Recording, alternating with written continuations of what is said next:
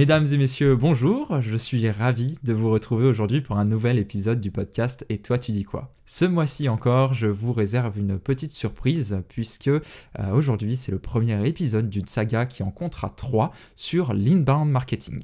Aujourd'hui, on se concentrera sur une des parties de l'inbound marketing, à savoir le référencement. Pour celles et ceux qui nous écoutent, le référencement, c'est l'ensemble des stratégies de référencement dites naturelles, le SEO, et les stratégies de référencement payantes, le SIA, que nous verrons dans un prochain épisode.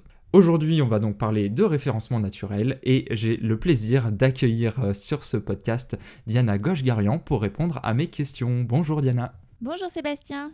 Je suis ravi de vous accueillir aujourd'hui sur euh, le podcast euh, Et toi tu dis quoi? Vous avez fondé le webzine Inside Lyon, webzine qui fait euh, découvrir ou redécouvrir la ville de Lyon aux Lyonnais de naissance ou d'adoption. Vous êtes également freelance en conseil SEO, marketing content. Et vous avez également co-rédigé et publié un livre avec une professionnelle que j'ai eu la chance d'interviewer un peu plus tôt sur le podcast. Et si vous voulez bien, on reparlera de ces différents projets en fin d'épisode. Commençons du coup dans le vif du sujet. Pour nos auditrices et nos auditeurs qui ne sont pas forcément experts sur le référencement, il faut savoir qu'il y a trois types de référencement. Le référencement de contenu, le référencement de linking et le référencement technique. Est-ce que vous pouvez nous parler un petit peu de ces trois disciplines, de nous expliquer en quelques mots à quoi ça correspond? Oui, bien sûr. Et d'abord, merci de me recevoir sur euh, ce podcast. Je suis très honorée. Alors, le référencement, en effet, pour euh, le mener à bien, il faut euh, qu'on s'assure de trois choses. C'est-à-dire qu'on s'assure que le code de notre site est propre, notamment, par exemple, afin que le temps de chargement des pages soit minime. il faut qu'on s'assure aussi que le contenu qu'on crée soit un contenu de qualité. C'est-à-dire que là, on va optimiser le contenu de chaque page, les textes et les images pour le référencement naturel. Et ensuite, on va faire en sorte que Google comprenne que notre site est une référence pour d'autres que nous. C'est-à-dire qu'il faudra qu'on ait un maximum euh, de liens retour vers euh, notre propre site. Voilà, donc c'est à peu près les trois grands pôles que vous avez cités. 75%, c'est la part des internautes qui ne dépassent jamais la première page des moteurs de recherche selon HubSpot. Alors la bataille pour la première page, euh, du coup, elle est plutôt féroce, hein, on va dire, hein, sur les stratégies et techniques de référencement. Quand on voit ce, type de statistiques, on peut se poser la question de est-ce que le référencement est accessible pour les petites entreprises qui souhaitent se lancer dans des réflexions de référencement? Oui, tout à fait. Et c'est précisément le grand avantage du SEO par rapport au SEA. Euh, le SEA, donc on le rappelle, c'est le Search Engine Advertising, donc c'est la publicité payante. Le grand avantage du SEO, c'est qu'il est gratuit. Donc on n'a pas besoin de budget pour euh, arriver en première position sur un mot-clé. Bien sûr, ça demande de la stratégie, ça demande beaucoup de temps et ça demande des compétences, mais ça ne demande pas d'argent. Donc pourquoi pas, euh, quand on est une toute petite entreprise, miser à fond sur le SEO On peut très bien y arriver. D'ailleurs, moi, avec mon site Inside Lyon, il y a plein de mots-clés euh, très hum, prometteurs euh, sur lesquels j'arrive en première position, bien avant d'autres grands médias qui ont beaucoup plus de moyens que moi. Bah, ça c'est une bonne nouvelle, ça veut dire que donc euh, chaque euh, organisation a, la possibilité euh, bah, de, de, se démarquer grâce aux stratégies de référencement. Il est bien évidemment impossible maintenant de parler référencement sans parler de Google, qui collecte 93% des parts de marché sur les moteurs de recherche. Est-ce que selon vous, les entreprises doivent mettre l'intégralité de leurs ressources SEO vers Google ou doivent-elles plutôt essayer d'investir sur d'autres moteurs de recherche? D'abord, je voudrais préciser que Google, euh, si c'est euh, autant utilisé, c'est parce que c'est un moteur de recherche qui fonctionne hyper bien. Euh, l'objectif de Google, ça a toujours été un objectif simple.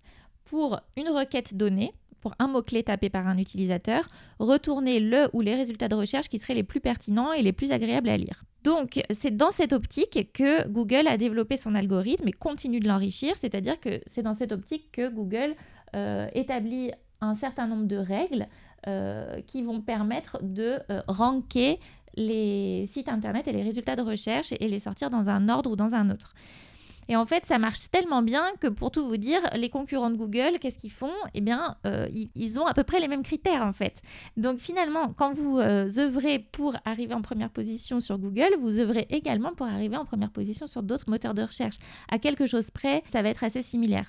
Donc moi, mon conseil, c'est faites au mieux pour Google et puis euh, vous verrez, le reste suivra quoi. D'accord, donc ça c'est aussi une bonne nouvelle, c'est-à-dire que les stratégies sont entre guillemets non rivales et bien au contraire sont plutôt complémentaires. Exactement, c'est c'est pas comme sur les réseaux sociaux où on va devoir créer du contenu pour euh, Facebook, un contenu pour Instagram et puis euh, encore quelque chose de complètement différent pour Pinterest où on doit à chaque fois adapter les formats. Là non, en fait, euh, on se soucie en fait de l'utilisateur final, c'est-à-dire qu'on se soucie de notre lecteur, de notre client potentiel et puis et puis en fait les moteurs de recherche en font de même. Donc on a tous le même objectif.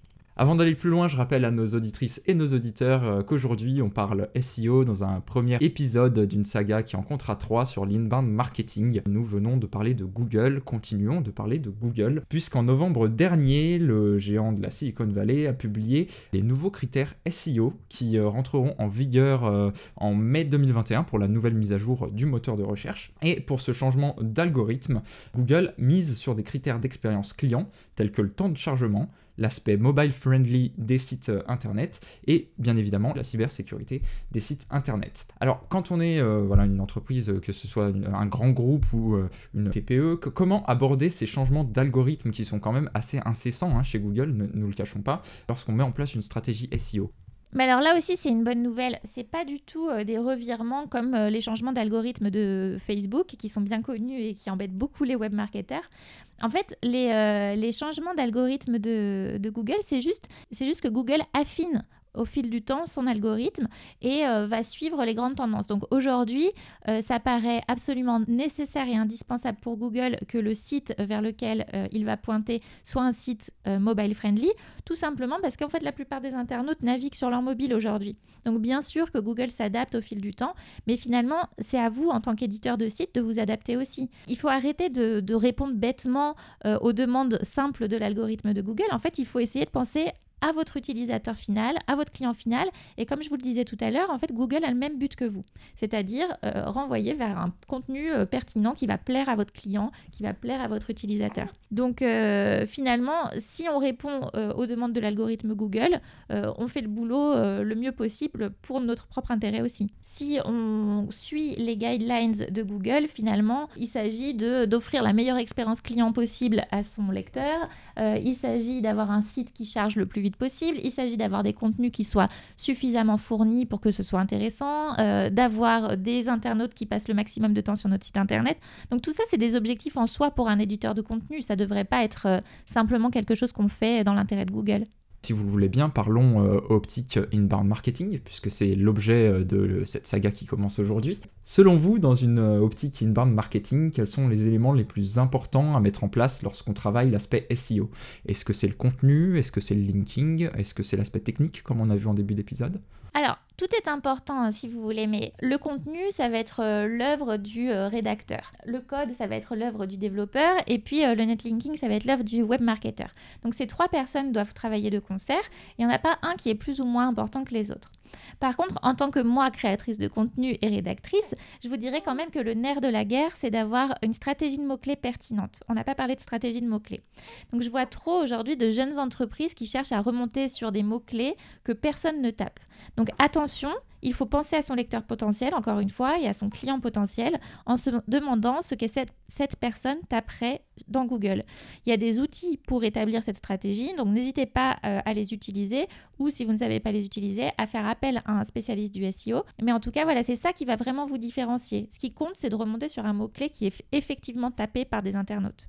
Il existe des techniques euh, dites de black hat SEO qui sont réprimandées par Google, euh, qui par le passé n'était pas forcément le cas. Est-ce que vous pouvez tout d'abord nous expliquer qu'est-ce que c'est le black hat SEO et euh, nous parler un petit peu plus de ces techniques?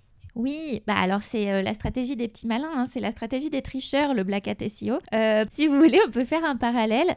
vous savez, c'est comme à l'école. Euh, soit on comprend que c'est dans notre propre intérêt de respecter les règles, d'écouter en cours, euh, de comprendre vraiment sa leçon et de travailler un petit peu, soit on se dit que ce qui compte euh, à court terme, c'est simplement d'avoir une bonne note et du coup on triche à l'examen ou on copie sur son voisin, avec tous les risques que ça comporte. bah, le Black Hat SEO, c'est pareil. En fait, il y a plein de tactiques qu'on peut utiliser pour essayer de duper l'algorithme de Google. Moi, je ne suis pas du tout friande de ça parce que, comme je vous l'expliquais, pour moi, les règles de Google, c'est des règles qui sont pleines de bon sens et qui finalement euh, servent autant notre positionnement dans Google que le plaisir de nos lecteurs. Donc, à mon avis, il faut les respecter. Et puis, ce qui est très important de savoir, c'est que si on s'adonne à des techniques de Black Hat SEO et si Google euh, le repère, je vous rappelle que Google a les pleins pouvoirs. Hein, et s'il veut déréférencer votre site, il peut le faire. Donc, attention, euh, moi, je ne recommande pas du tout ce genre de tactique, même si, bien sûr, ça peut marcher.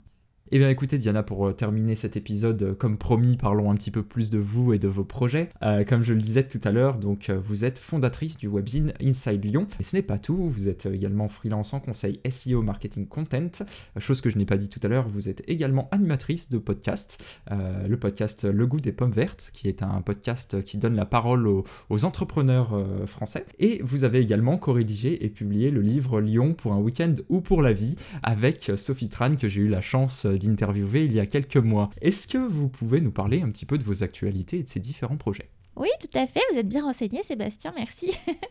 Alors, bah, le guide, euh, le guide Lyon pour un week-end ou pour la vie, est en vente euh, sur notre site internet pour un week-end ou pour la vie.com. Il est également en vente dans de nombreuses boutiques à Lyon, mais aussi à la Fnac, sur Amazon, chez Deux Citres.